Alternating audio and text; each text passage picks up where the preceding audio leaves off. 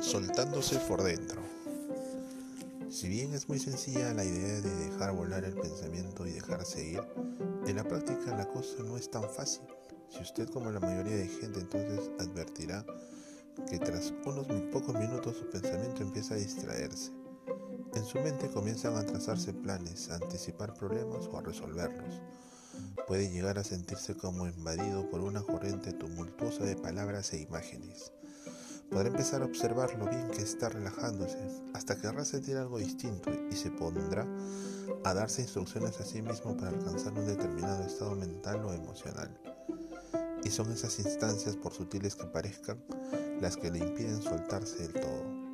Aflojarse mentalmente no significa interrumpir sus pensamientos, porque tratar de frenar por completo sus pensamientos es casi tan difícil como intentar la suspensión del ritmo respiratorio, y hasta es posible que una cosa resulte tan útil como la otra. Soltar la mente implica dejar correr el impulso de seguir todos y cada uno de nuestros pensamientos.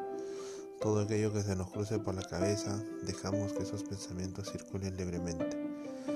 Uno por vez, pero hemos de procurar que nosotros mismos no actuemos sobre ellos.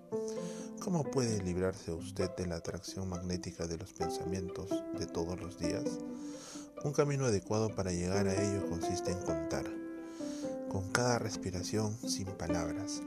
Vaya enunciando números en su mente. Cuente lentamente de 1 a 10, luego al revés, de 10 a 1.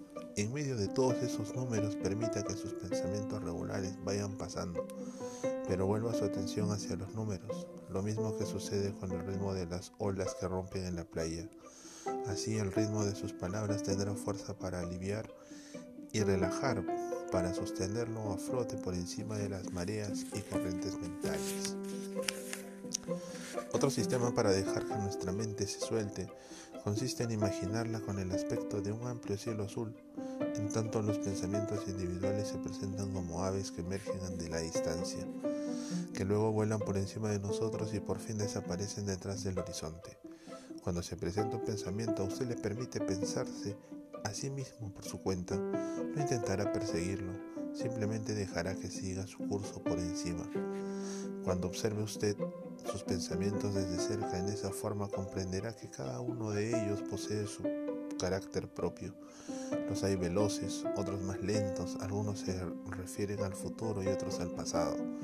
Cuando aprenda a permanecer con sus propios pensamientos sin intentar manipularlos, analizarlos o clasificarlos, entonces habrá aprendido a experimentar directamente sus tonalidades y sus pautas.